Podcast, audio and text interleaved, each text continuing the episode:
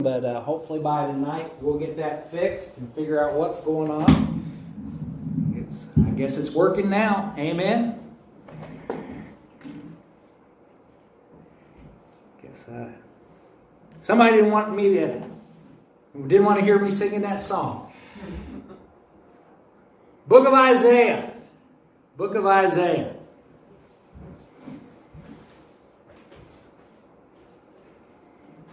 Isaiah chapter 1. We're going to start out just by reading verse 10 this morning, but we are going to cover more than that uh, in our preaching, Lord willing. Isaiah chapter 1, verse 10. Hear the, the try it again. Hear the word of the Lord, ye rulers of Sodom, give ear unto the law of our God, ye people of Gomorrah. Let's pray. Dear Heavenly Father, we are thankful that uh, your people have come to your house today. We, we pray that each and every one is here with the right attitude, with the right spirit.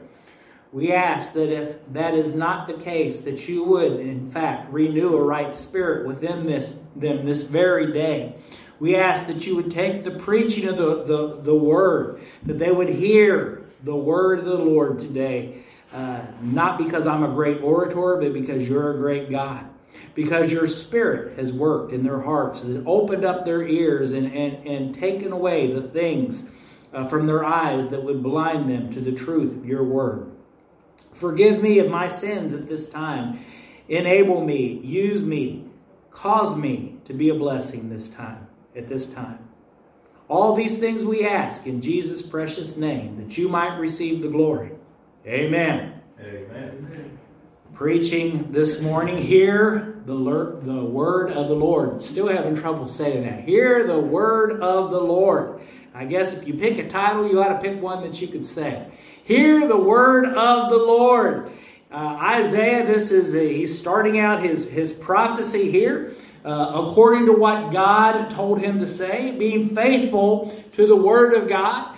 Uh, we're so thankful that these men so long ago that God called them, God used them, and they were they were faithful to put down, to prophesy, to speak the words directly as God had given them to him. That they didn't put in their own impressions, they didn't put in their own opinions, but when we look at the Word of God, we have the pure Word of God. God using these men to preach the Word of God. Our prayer is, even though we're not prophets, is that we would also preach truth this morning as we look at Isaiah's warning here to God's people.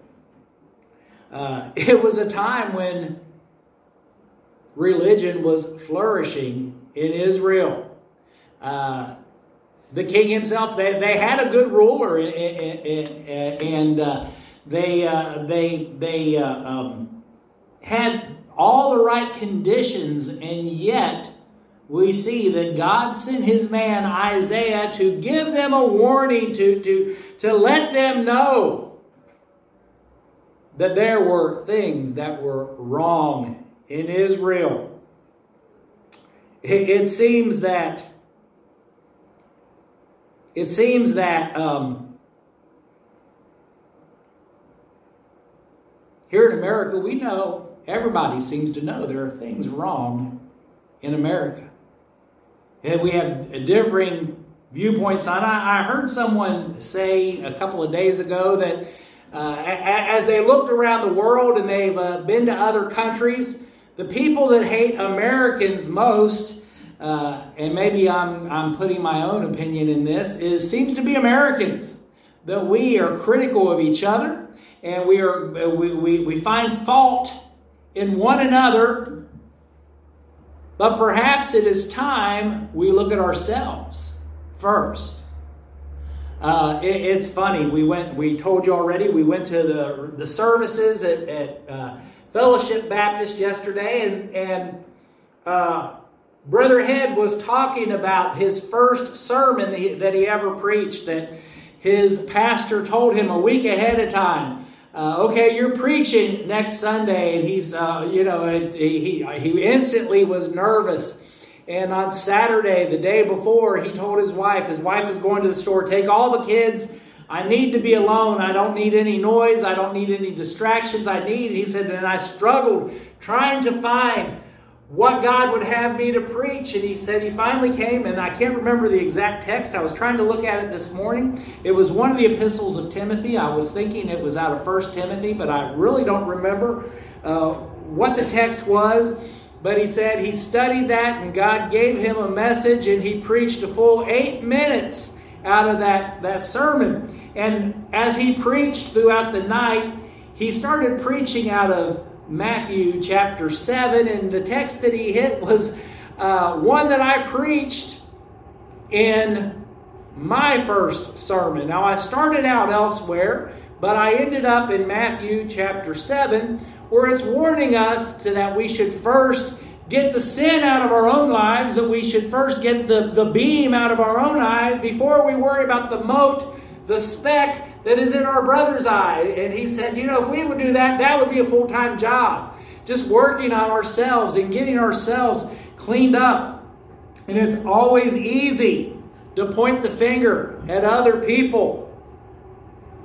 But really, the only real gauge that we have or should have is the Word of God. If America would just hear the Word of God, all these other things uh, would be minimalized. I was going to be, say taken away, taken away, but it wouldn't completely be taken away because the heart is still deceitful and wicked above all things. Who can know it, Jeremiah said. But still, how much better we would be if we would just hear the Word of God. That's what Isaiah said to Israel back in his day. Of course, we know by, as we continue to read through the Old Testament, as we get into the things that were going on in Jesus' day, in the New Testament, there were still a multitude of problems in Israel. But he, he, he says, now, understand this. The very first thing we see is an unflattering comparison. He was speaking to the people of God, he was speaking to the people of Israel. And he says here, the word of the Lord, ye rulers of who? Sodom.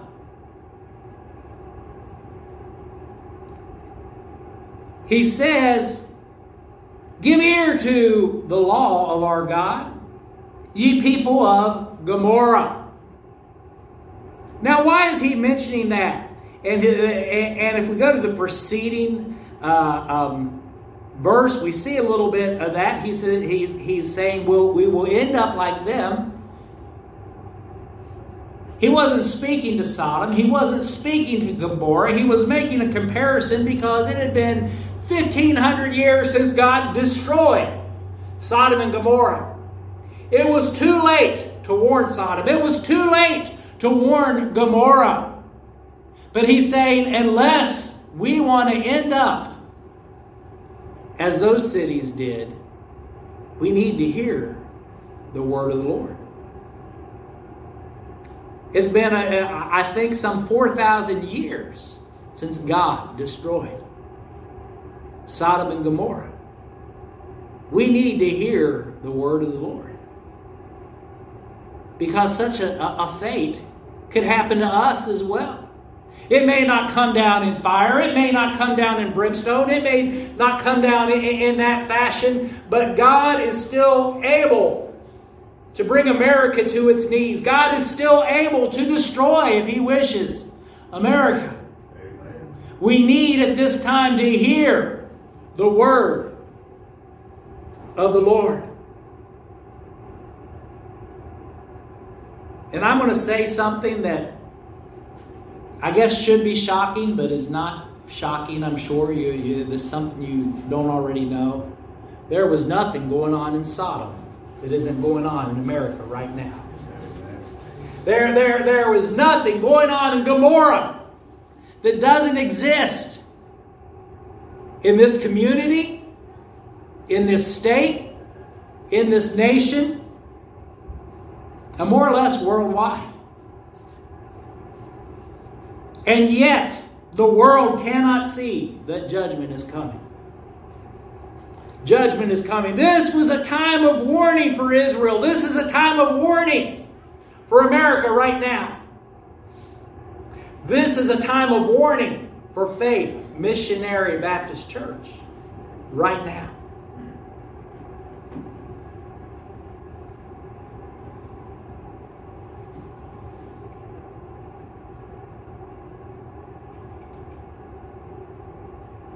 I don't know if any of you ever heard of a man named Paul Washer. He's a prominent preacher right now. And there was a famous episode or incident uh, that stemmed from him preaching at a conference. And there were a lot of young people there. And uh, he said this man got up and preached the Word of God and, and, and preached the truth.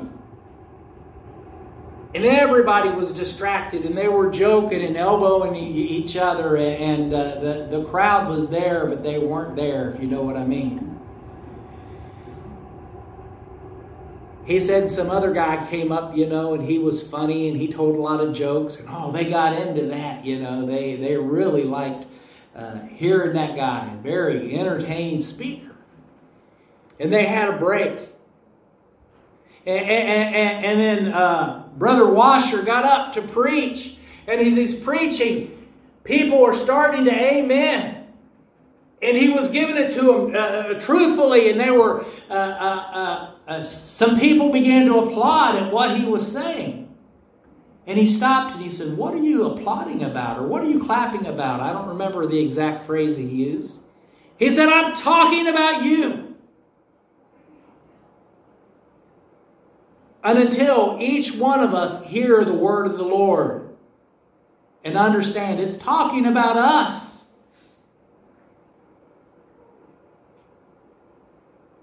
Our hearts won't be broken. Obviously, last night a lot was spoken about revival. They aired the previous messages from, from the night. They, they, they were focused on revival, and the, the, the statement came, came up more than once, my brother Head and brother McKinney both made this statement that the preacher can't bring revival, that God has to send revival. And then, funny, funny, uh, I turned to, uh, uh, got on the, the internet this morning, and a lot of times I will go to vancehavner.com. You all ever hear of Vance Havner? Famous preacher from uh, yesteryear, very, uh, very quotable. People quote him all the time. Uh, preached a lot of revivals, and he said, you know, they used to talk about, or they talk about uh, holding a revival. We need to let loose a revival. Yes, God has to send revival, but God will not send revival, I don't believe, in almost every case, unless we seek revival. That first night of the revival, Brother Head preached. He's, he was preaching through the Beatitudes uh, this past week, and he preached on blessed are those that hunger and thirst for righteousness. Until we desire revival, we'll never have it. Until we're willing to turn away from our sins, we'll never have it. He spoke of Sodom and Gomorrah here. Now, there probably wasn't a lot of that type of sexual sin when we think of Sodom and Gomorrah going on in Israel. But spiritually, they were being unfaithful to God. Spiritually, the, the Bible constantly, and even in this, I believe in this very chapter, he, he talks about Israel playing the harlot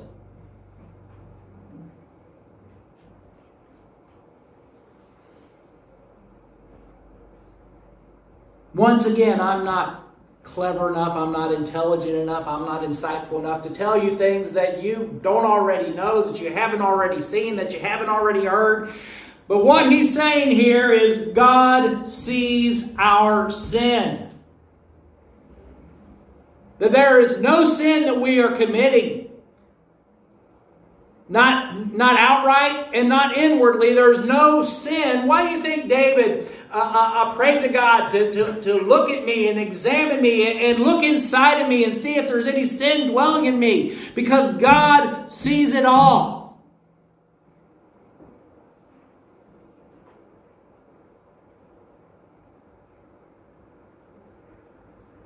Your hands can be clean, but your heart can be dirty. God sees our sins.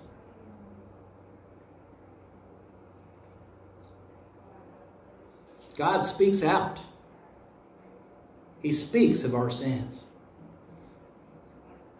God's not afraid to bring up the elephant in the room, is he?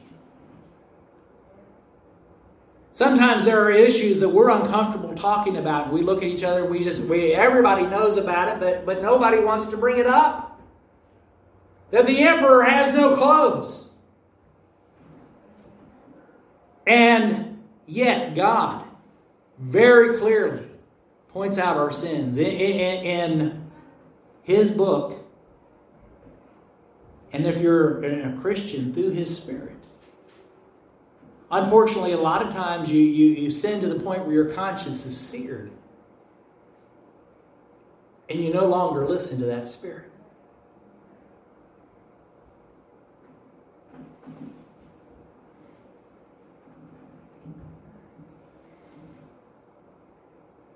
God speaks out his condemnation of sin. It wasn't all right in Sodom and Gomorrah. 1500 years later, it wasn't all right in Israel. Today in America, it's not all right.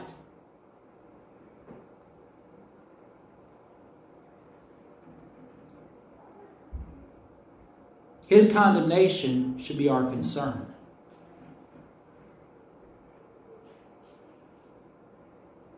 You know, we don't we don't stand up, we don't speak out. We don't cleanse ourselves. Because we don't give the proper concern to the condemnation of God.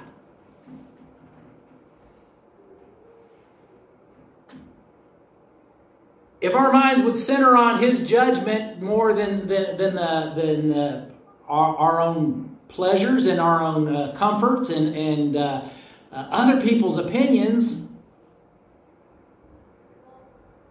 we would see the seriousness that each and every one of us are all in. He starts out with a unflattering comparison. But then in the next few verses, 11 through 15, he talks about an unfaithful people.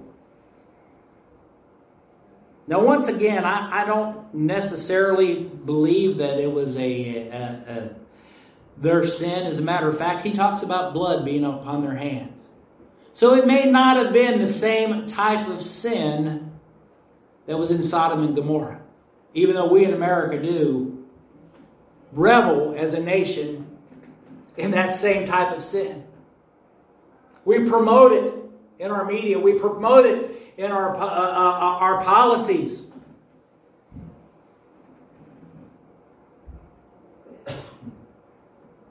There was a news story today about a man who's uh, uh, uh went to Washington, a, a school teacher, former school teacher of the year. And he was wanting to get it more permissible that they can open up dialogue about these things in the school. He says, yeah, I, I just want people to, to, to feel included and be more comfortable. And he said he's faced criticism, the story said, because he says you're trying to groom people, young people, children, to a certain way of life. He said, oh, you know, and, and he kind of acted like he denied it. And yet, Christianity is banned from the classrooms. We're not allowed to have open dialogue in the classrooms by, by the teachers, by administration, by, by employees. Matter of fact, there was a, a, a, a, coach that was appealing before the Supreme Court a few weeks ago. Remember that? That he was uh, uh, he would have prayer after the game. It started out, it was just him who was praying. And then some of the other people would, would join with him. And so You're promoting this because you're an employee of the school system. So any other thing is permissible, but when you talk about Christianity, when you talk about the love of God, when you warn people about the judgment of God and you try to get them to a place where their sins can be forgiven,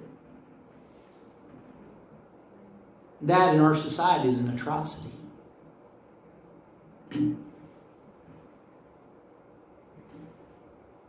Let's read those verses 11 through 15. To what purpose is the multitude of your sacrifices unto me, saith the Lord? I am full of burnt offerings of rams and, and, and the fat of beasts, and I delight not in the blood of the bullocks or of the lambs, or he or he goats. When you come to appear before me, who hath required this of your hand to tread my courts? Bring no more the vain oblations. Incense is an abomination unto me. The new moons and the Sabbaths and the calling of assemblies, I cannot away with. It is iniquity, even the solemn meeting. Your new moons and your appointed feasts, my soul hateth. They are a trouble unto me. I am weary to bear them. And when ye spread forth your hands, I will hide mine eyes from you. Yea, when ye make many prayers, I will not hear. Your hands are full of blood.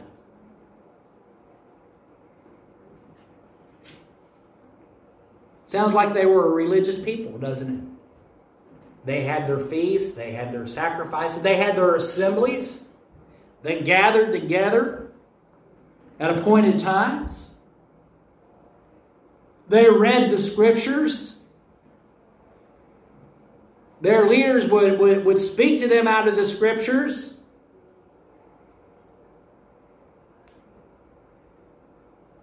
And because that it was all for show, it was all for tradition, And how do we know that? Because outside of their assemblies and outside of all those things, they lived whatever life they wanted. They did whatever they wanted to do. He said, You assemble, but I'm not there. You gather together, you pray, and I don't hear.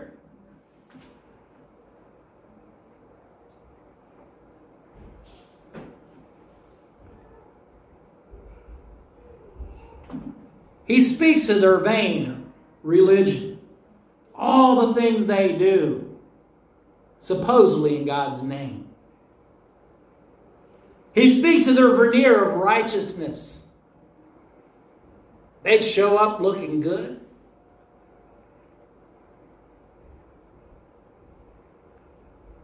Obviously, they, they didn't run around and let you know the, the other people when they gathered. They, they, they, they, they had their private sin.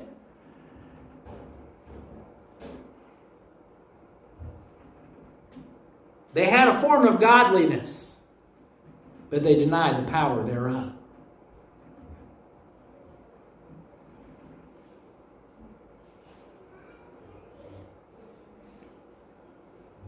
And he speaks to their very precarious position. They didn't realize the danger that they were in. They didn't realize the judgment that was coming. I wonder if we really realize how close we are to the judgment of God coming down.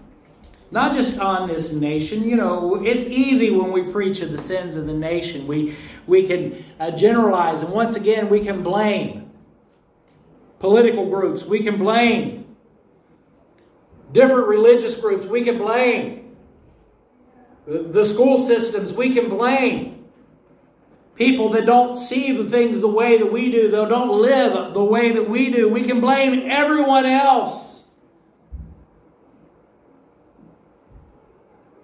We need to see our precarious position as well. Where our hearts are.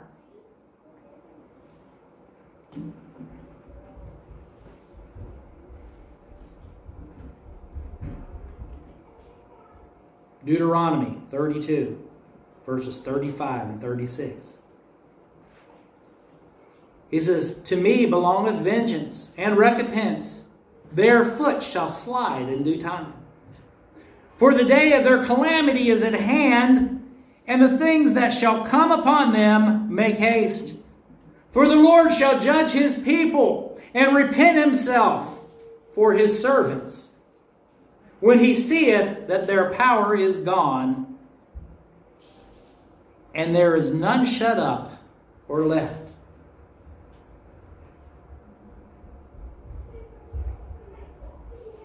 The warning is that those that are in this precarious position, their foot will eventually slide. They will eventually fall, slip, stumble into the judgment of God. They are right on the edge. The warning was there in Deuteronomy, the warning is there in Isaiah, and the warning is here today.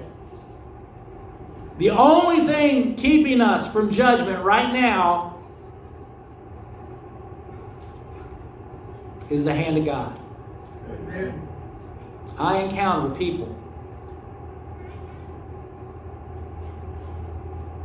that didn't realize how close they were to eternity constantly in my job.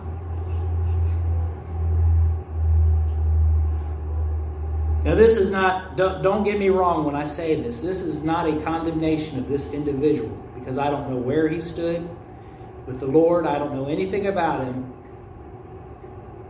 But we, we've been talking about a week ago, a young man passed away, died in, a, in an accident, wasn't expecting that day to go into eternity. The picture in his obituary was a prom picture. Hy looked at it and said, You know, he thought he was posing for a prom picture, never realized he was posing for his own obituary picture. Once again, I'm not condemning this man. I don't, I don't, I don't know where he stood with the Lord. My point is, we never know. We never know how quickly how quickly the day of grace can end for us.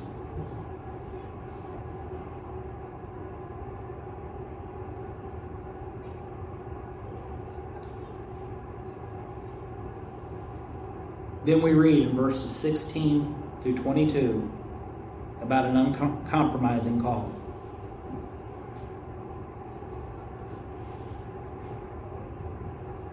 Just as then, just as then, God is calling His people. By the way, this is a warning to His people. This is a warning to the people of Israel. When we profess Christians get it right, we're going to make a greater influence on the world. We're going to make a greater influence in our immediate vicinity, and it's going to spread. The call is repent. Repent.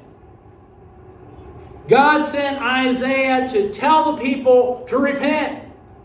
There is a call today to the lost person who has never known Christ as their Savior to repent of your sins. Call upon the name of the Lord and be saved. There is a, a, a, a call to the Christian, this, uh, and maybe that's a loose term, the saved person, the person who has trusted in God, but they have backslidden. They've fallen into sin. The call today is to repent. There is a call to the cold and indifferent to repent. There is a call to those that are that are are, are uh, uh, just practicing vain religion to repent.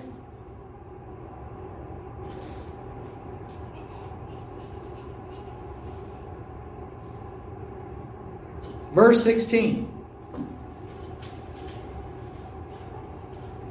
says, Wash, make you clean.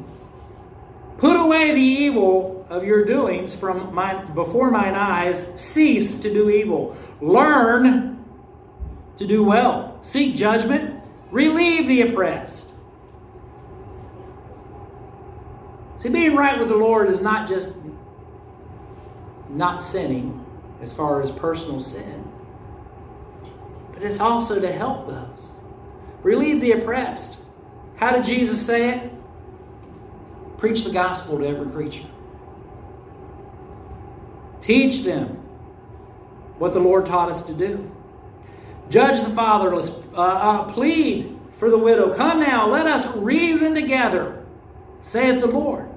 Though your sins be as scarlet, they shall be white as snow. Though they be red like crimson, they shall be as wool. If ye be willing and obedient, ye shall eat the good of the land. And if ye refuse and rebel, ye shall be devoured with the sword. We understand that's what happened to Israel. For the mouth of the Lord hath spoken. Hear the word of the Lord. There is a call to repent. There is a call to repent and be re- reasonable. This call to, to, to, to repent. It is a call of intensity. It says, Come there in verse 18. Come. You know why we have to come? Because we're not there. If I'm standing next to you, you're there, I don't have to tell you to come. This is speaking to someone who is at a distance. This is a command to come. God is not asking them. God is not pleading with them. God is telling them to come because judgment is coming. We see the intensity of the call. We see the immediacy of the call. He says, Come now. You know when the Bible tells the sinner to repent? Now. Now and today. Today is the day of salvation. Now is the appointed time. No other place in the Bible does it say, Come when you feel like it. Come when, come when you want to. Come once you've sowed your wild oats. Come once you've got nowhere else to go. It says, Come now. Many put it off coming and then never come. There is an intimacy with this call. It says, Come now, let us. Let us.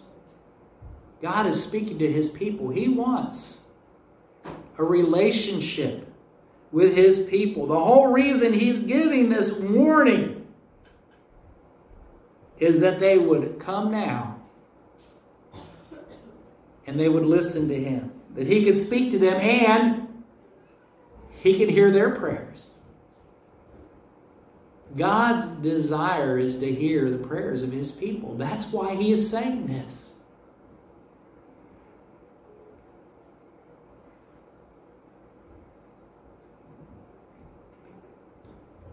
Kyrie is going through a spell right now.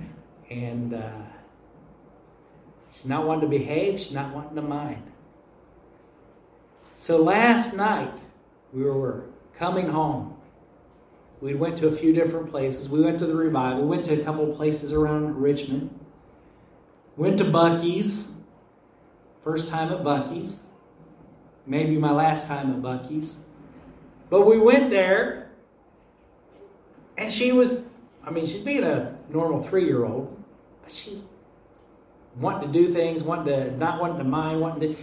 And finally, it was like she's wanting things. I said, I'm not listening to you. You won't mind. You won't do what I tell you to. I'm not going to listen to you. I don't care what you want. I'm not listening. That's what God is saying to his people. I can't hear your prayers. I won't hear your prayers. We can't have fellowship because of your attitude and your behavior. Of course, this morning everything's all right.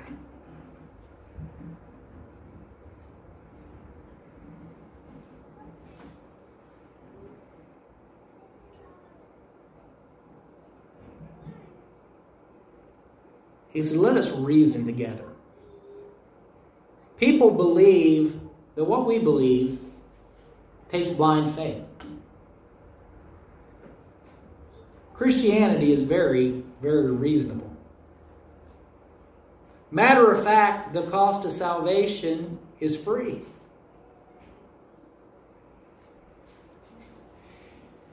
It will cost you more not to be a Christian than it ever will to be a Christian.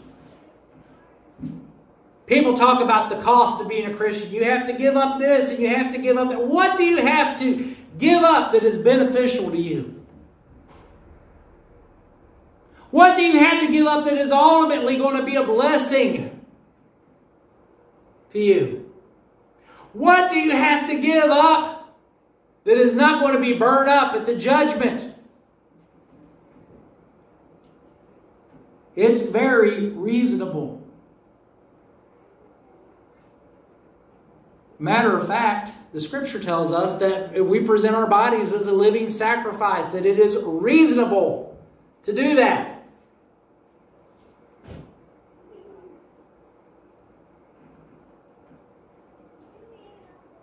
People fall for all these internet scams. Anybody ever get any money from a Nigerian prince? You all laugh. People fall for that. I, I, I see people, you know, uh, win a free steak dinner if you comment on this page. Saw one, it was one of the local steak places not too long ago. Uh, if you commented something on this, uh, you would uh, was, uh, Texas Roadhouse. Says if you comment on this, and so I went to that page, and, and it'll give a, a transparency of that page. That page was out of I think Bangladesh, India. Wasn't out of Texas. Bangladesh, India. There was some other deal where somebody had, had liked it and they or they commented on it and it was like, you know, win this or get a free whatever. It was out of somewhere in China. It originated. People will fall for anything, but God gives them a reasonable, a reasonable deal.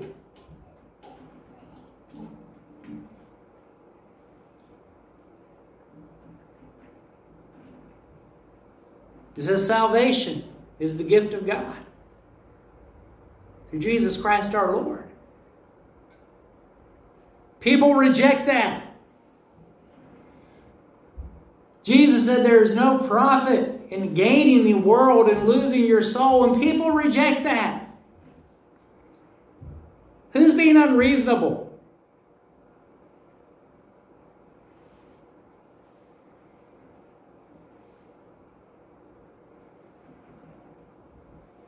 There is a call to repent. There's a call to be reasonable.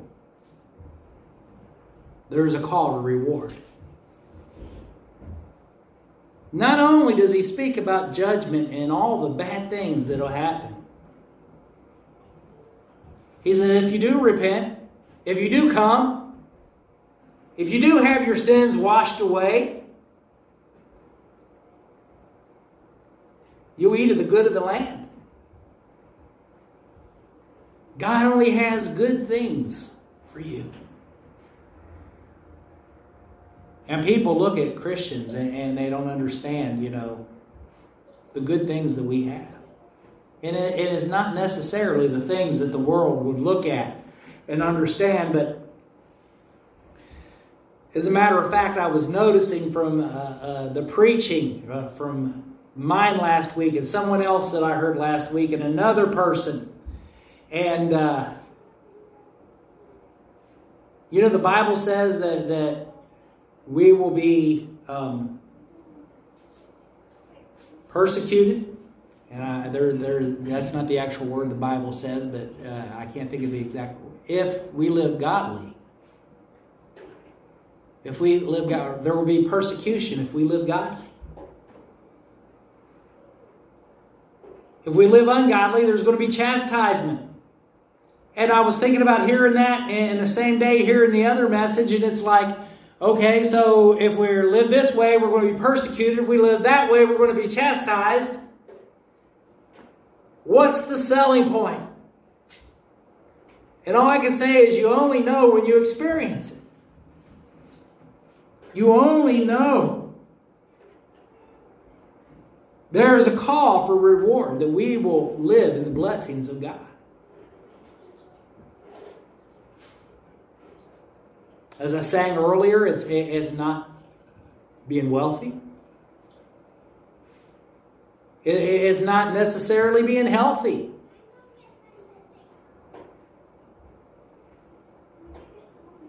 But God blesses His children in ways that the world doesn't understand. There is also a call against refusal and rebellion. God said, if you don't do this, the sword will be upon you. Now, he may not have necessarily Russia invade Girdler, but the sword will be upon you. The judgment of God will be upon you.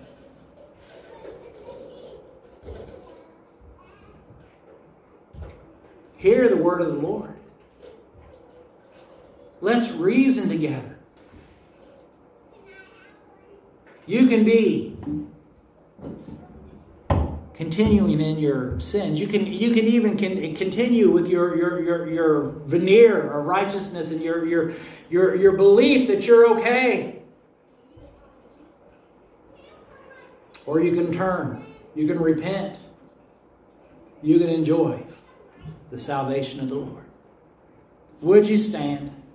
Would you stand? Connie, if you will come.